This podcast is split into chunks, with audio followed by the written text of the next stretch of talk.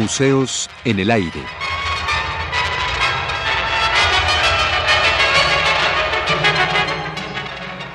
Programa a cargo de Raquel Tibol, quien queda con ustedes.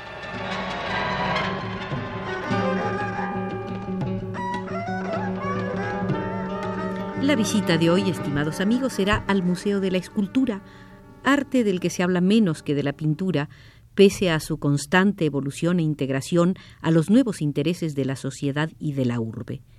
Comencemos por la sala de una gran señora de la escultura de este siglo, Bárbara Hepworth, en la que fuera su casa y su estudio en Saint-Yves, en Cornouailles, se ha instalado el museo dedicado a su obra. Pequeño pero íntimo, este museo fue inaugurado a principios de 1977.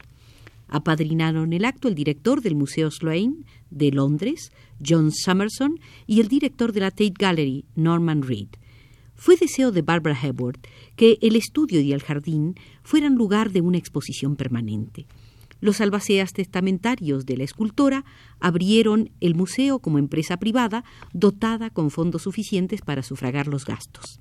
Barbara Hepworth fue una escultora que alcanzó renombre internacional superando no solo los prejuicios contra la irrupción de las mujeres en terrenos tradicionalmente masculinos, sino también la dificultad inherente a la presentación de una obra enteramente abstracta. La labor de Barbara Hepworth se desenvolvió en todo momento como una obra no representativa, clásica y decididamente no romántica.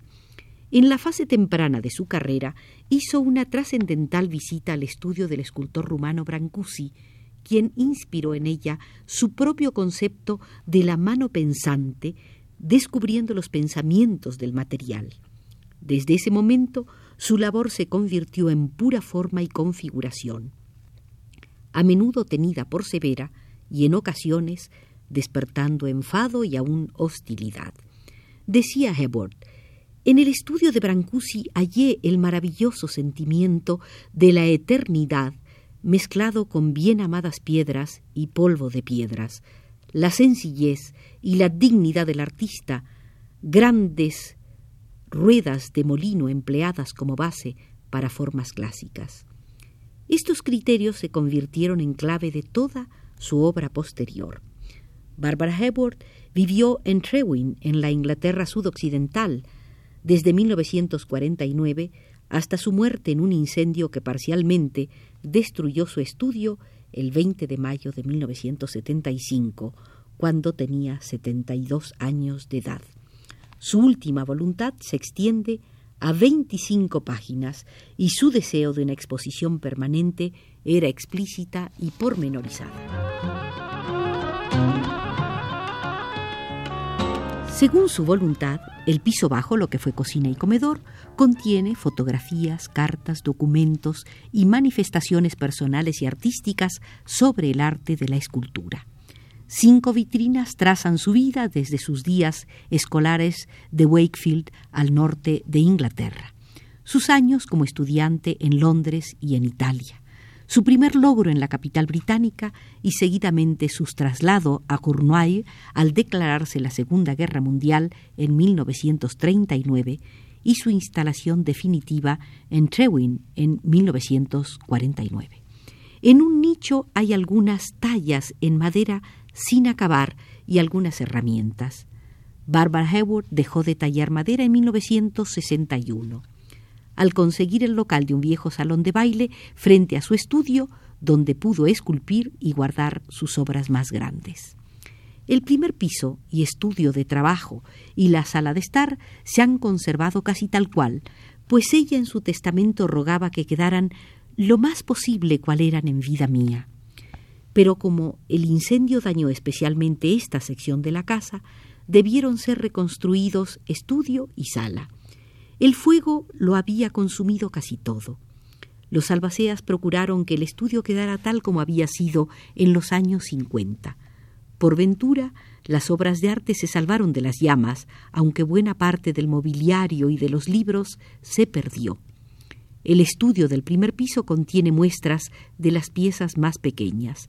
Con ellas se cubre el desarrollo y los cambios en la obra de Hepworth, comenzando con Infant, una talla en madera birmana de 1929 que fuera propiedad del hijo del artista, Paul Skipping, piloto de la Real Fuerza Aérea Británica, muerto en el sudeste de Asia en 1953. Cierra esta sección su última e importante talla en mármol, titulada Fallen Image y concluida pocos meses antes de su muerte. Three Forms, en alabastro gris, una de las primeras esculturas abstractas de Barbara Heward, descansa sobre un anaquel al final de la escalera, y entre otras obras pre-cornuayescas cabe citar eh, Seated Figure de 1932, así como la versión original en escayola de su solitaria Form de 1937. La costa y los montes agrestes de Cornouailles y la luz que en un principio atrajo a los pintores de Saint-Yves, las formas y las texturas del paisaje cornuayés están siempre presentes en su trabajo posterior. Landscape de 1944 en madera de olmo acusa la influencia de su nuevo habitáculo. Ford, tallado en la dura madera nigeriana de Guarea, procede de su visita a Grecia en 1954.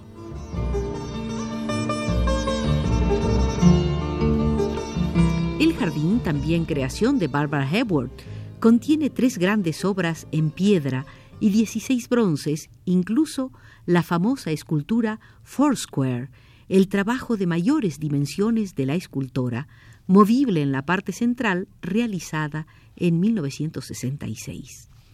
Las figuras serenas y abstractas se amoldan bien al pequeño jardín, cual si hubieran sido concebidas para ajustarse a su espacio o como si el jardín hubiera sido trazado en base a las figuras. Barbara Heward tuvo influencia del paisaje cornuallés en su trabajo y de esto dan testimonio los papeles que se conservan en el piso bajo. El resto de la exposición se encuentra en lo que fuera el taller. Dos bloques de mármol listos para ser tallados, sus herramientas y las batas de trabajo, como si acabara de dejarlas al fin de una jornada, conforman este ambiente. Hay en el Museo Barbara Hepworth más de 40 tallas, bronces fundidos y algunas pinturas y dibujos en Trewin. Pero en torno de Saint-Yves, lugar que adoraba, y en las laderas cercanas se encuentran otros ejemplos de la labor de Barbara Heward en calles e iglesias. Uno de los amigos más allegados a la Heward fue el escultor Henry Moore, quien cuenta actualmente 83 años de edad. Uno de los deseos más grandes de Moore era ser abuelo, y se le cumplió cuando él tenía 78 de edad. Como padre no fue un precoz, pues su hija única nació cuando él tenía 48 años de edad. El yerno de Moore es Raymond Danowski, estadounidense experto en asuntos forestales. Hija, yerno y nieto viven cerca del escultor. Pero hemos mencionado a Brancusi, y hay que detenerse un poco en este enorme escultor contemporáneo. Nació el 19 de febrero de 1876, diez años antes que Rivera, y murió el 14 de marzo de 1957, el mismo año en que murió Diego Rivera. Nacido en Rumanía, donde comenzó a desarrollar su austero trabajo artístico, fue a radicar a Francia, donde trabajó intensa y genialmente y donde terminaron sus días. Ezra Pound afirmó de Brancusi, ha elegido la terriblemente difícil tarea de congregar todas las formas en una sola. Las primeras letras artísticas las aprendió Brancusi en la Escuela de Bellas Artes en Bucarest, después de caminar, gusto compartido con su contemporáneo el doctor Atl, las distancias entre Alemania, Austria y Suiza se fue a radicar a París en 1904. Interesado por la originalidad de sus creaciones juveniles, Augusto Rodin lo invitó a colaborar en su taller. Despreciando la seguridad que entonces significaba ser ayudante del famosísimo Rodin y la posibilidad de que a través de ello pudiera ganar nombre y fama, Brancusi rechazó la invitación de Rodin y prefirió compartir amistad e independencia con quien también fue hermano espiritual de Diego Rivera, Amedeo Modigliani.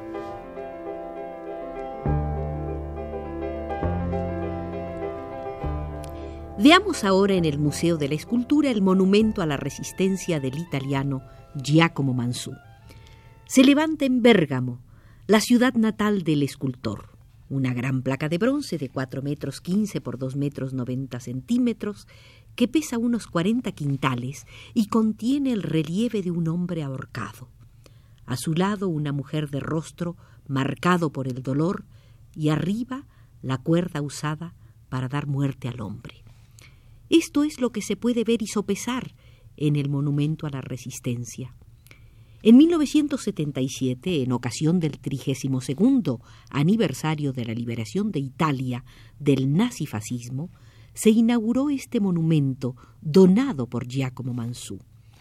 En el acto inaugural Mansù explicó que la resistencia es hoy el símbolo del sacrificio, pero este monumento es también el símbolo del porvenir, porque la mujer lleva en el vientre a sus hijos y así también al futuro.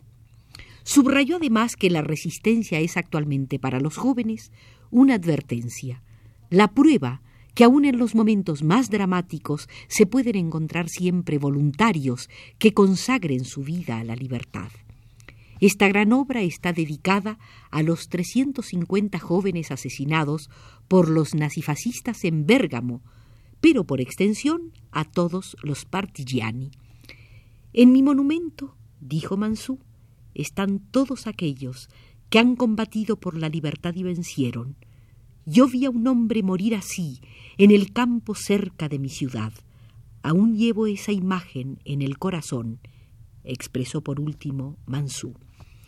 El lenguaje plástico que usó el artista en esta obra es de absoluta simplicidad mientras representa la muerte, con calma dramaticidad celebra al mismo tiempo la vida.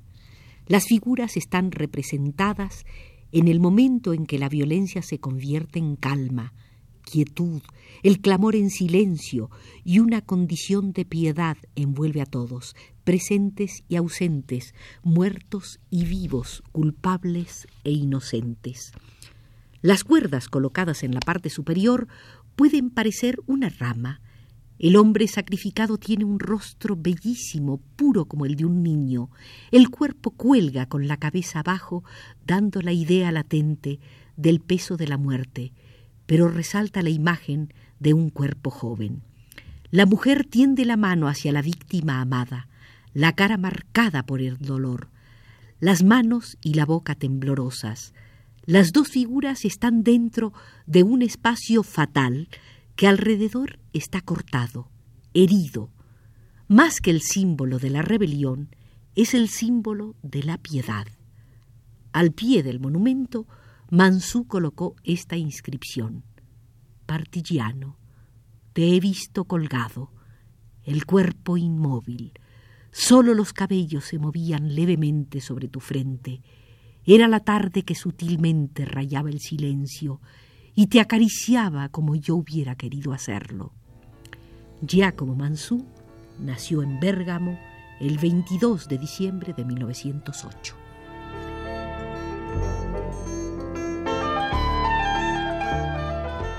Por último, contemplemos algo del trabajo del escultor checo Kurt Gebauer, quien trabaja en la ciudad de Praga. Su producción es muy representativa de una rama del quehacer escultórico actual en Checoslovaquia, representar el movimiento, plasmar figuras humanas en movimiento, estudiantes corriendo, boxeadores peleando en un ring, juegos en el jardín de una escuela, jóvenes amándose con intensidad plástica de contagioso erotismo. Pero ya que hemos hablado de la elocuencia en formas sensuales, no dejemos de observar lo que los franceses llaman la mujer Cuch los españoles la mujer sinvergüenzamente yoga, y que el propio escultor describe como la mujer desnuda en intensidad. El escultor es Reg Butler, y su obra se localizaba en el parque Battersea de Londres, pues el autor la había prestado para percibir las reacciones del público. La polémica fue enorme y el agrado de la mayoría por ver este desnudo en intensidad fue mucho mayor. Pero queridos amigos, ya nos tenemos que retirar de este divertido Museo de la Escultura, porque así nos lo indica Manuel Garro desde los controles.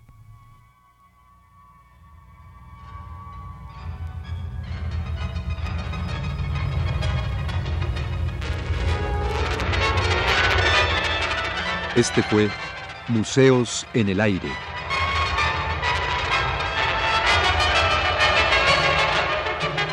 El programa de Raquel Tibol que se transmite todos los martes a las 14 horas.